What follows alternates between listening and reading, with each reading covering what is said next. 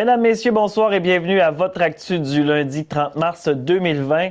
Tout d'abord, euh, voici vos manchettes. Donc, il y a maintenant 28 cas de coronavirus en Abitibi-Témiscamingue.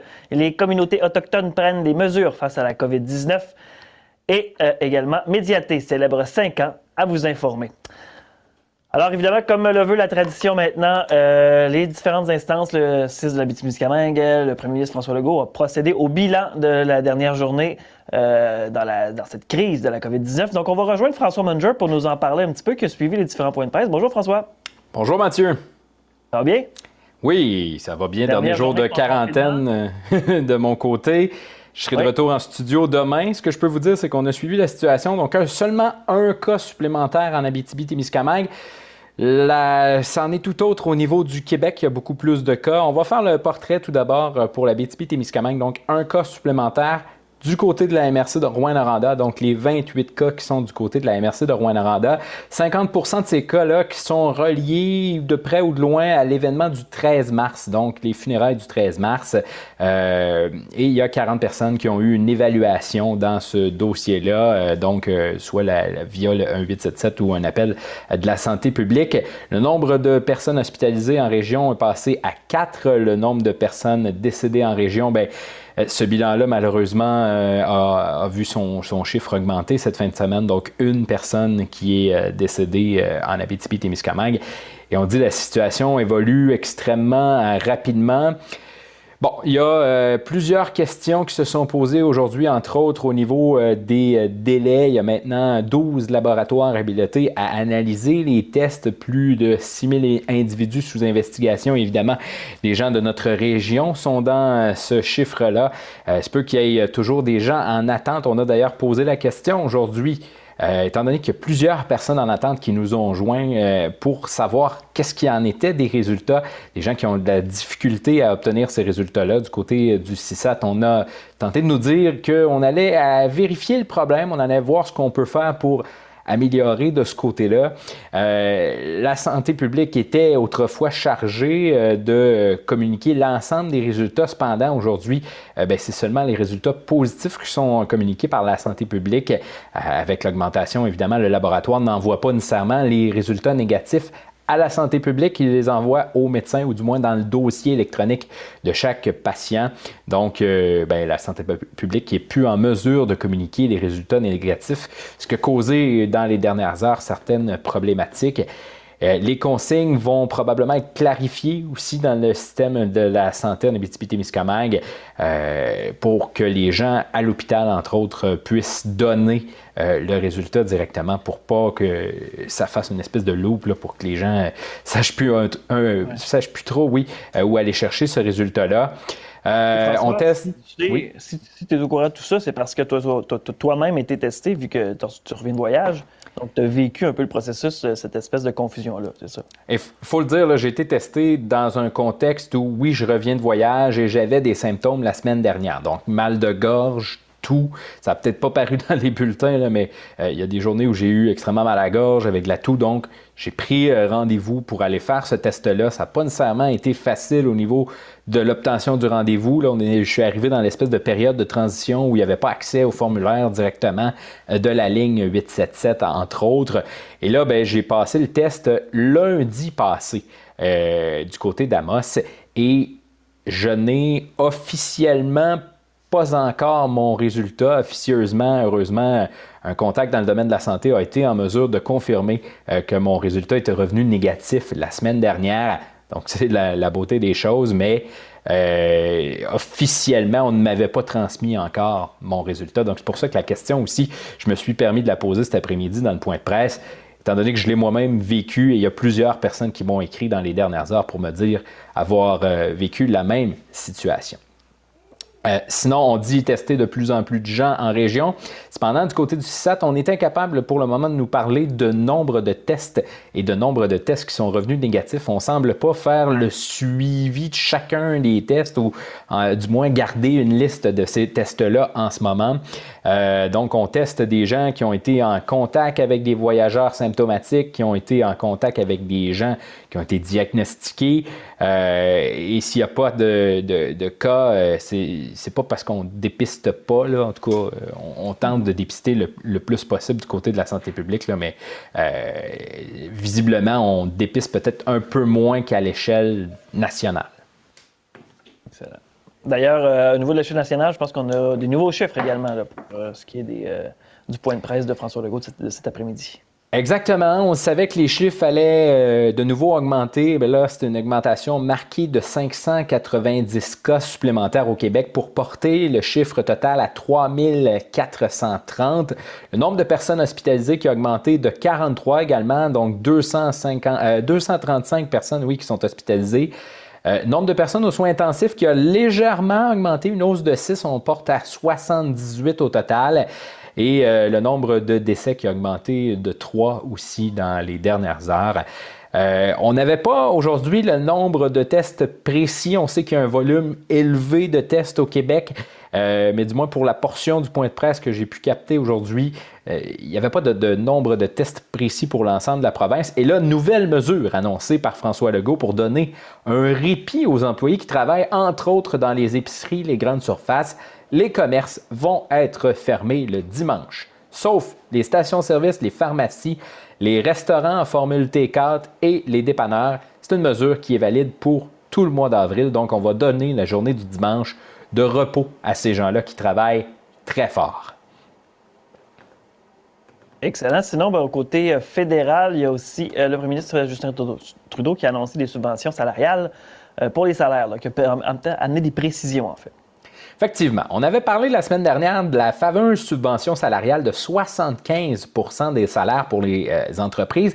Là, ça a été précisé. Précisé, oui. Donc, ce sera pour les entreprises, les OBNL, les organismes caritatifs, donc tout le monde qui s'est vu diminuer euh, ses profits de minimum 30% donc, c'est de ce côté-là euh, que va aller cette subvention salariale-là pour 75% de la masse salariale.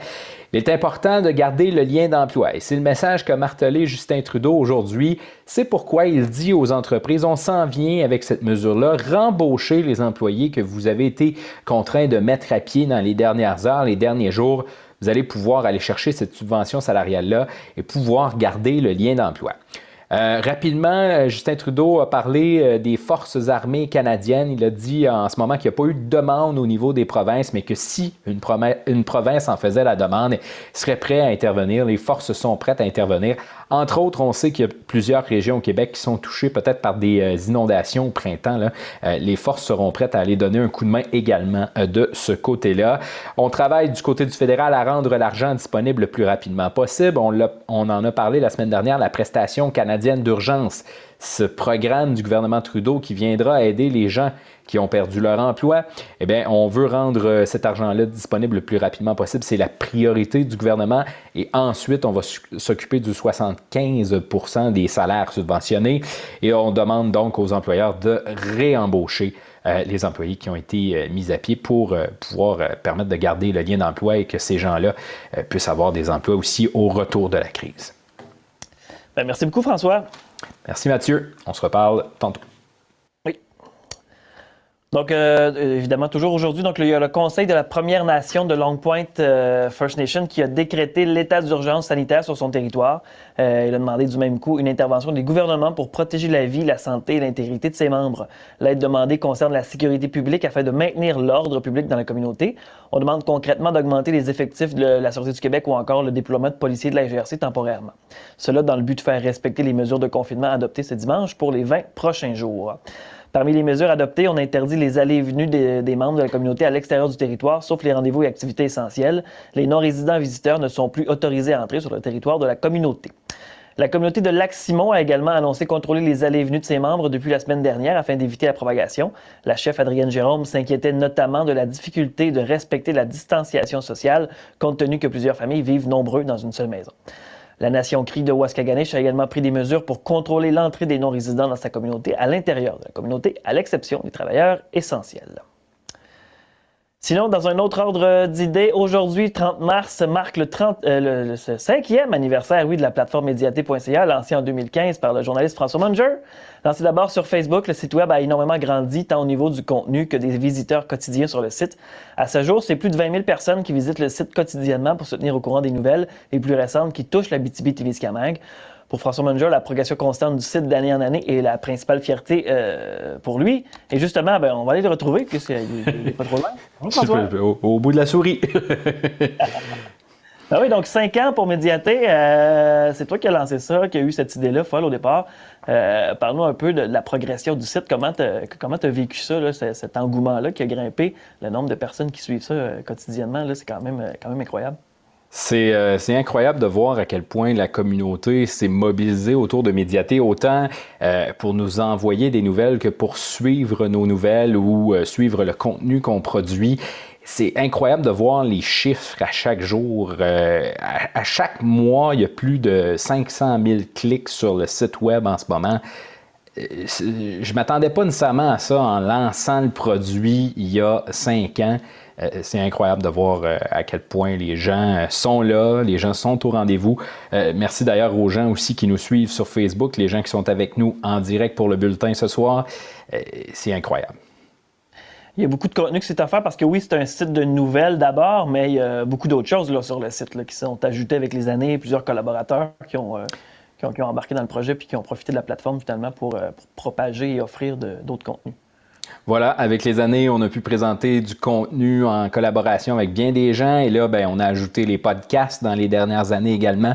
Donc, les balados-diffusions, entre autres, 365 jours de peine d'amour, appropriation culturelle, le podcast, le karaokast, les balados-diffusions aussi du Salon du Livre. Donc, on a vraiment été ajouter ce contenu-là. Il y a du contenu vidéo avec euh, TVC7 également depuis euh, euh, cet automne qui, est présenté sur médiaté.ca. Donc, on a vraiment voulu que cette plateforme-là soit le rendez-vous. On a ajouté une section nécrologie pour rendre ce service-là au public. On avait également des petites annonces qui sont présentement suspendues temporairement pour la période de, de la COVID-19, mais on a vraiment un site qui est complet et qui euh, rassemble le, plus d'informations et de contenu possible pour les gens d'ici.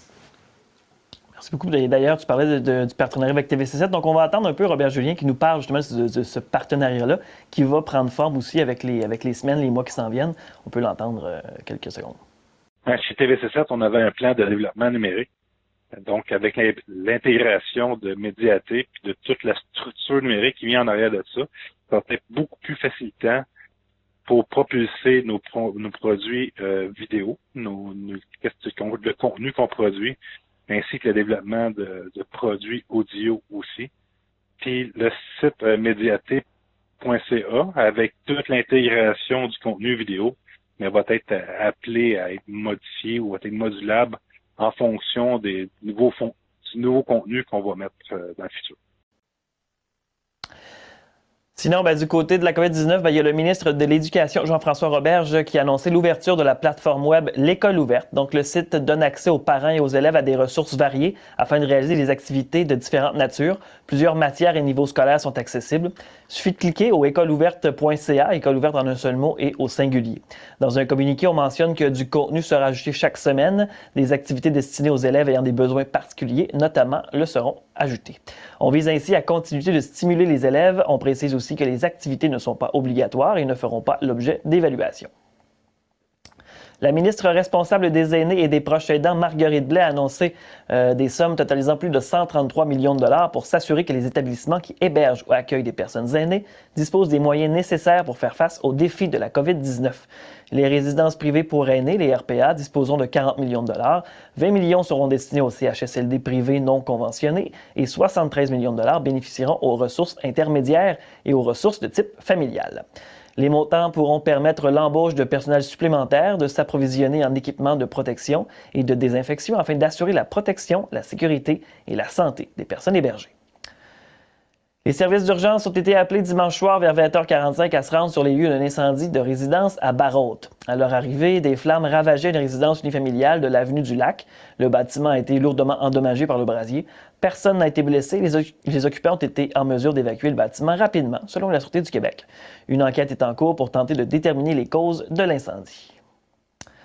Au culturel, eh bien, il y a la Corporation régionale du Salon du livre de l'Abitibi-Témiscamingue et le comité organisateur de la 44e édition du Salon qui ont annoncé ce matin l'annulation euh, de l'événement qui devait se tenir à Val-d'Or du 21 au 24 mai 2020. La décision a dû être prise face à la situation entourant la COVID-19, bien évidemment. La corporation a d'ailleurs tenu à remercier les partenaires et membres du comité organisateur qui travaillaient déjà d'arrache-pied à préparer l'événement.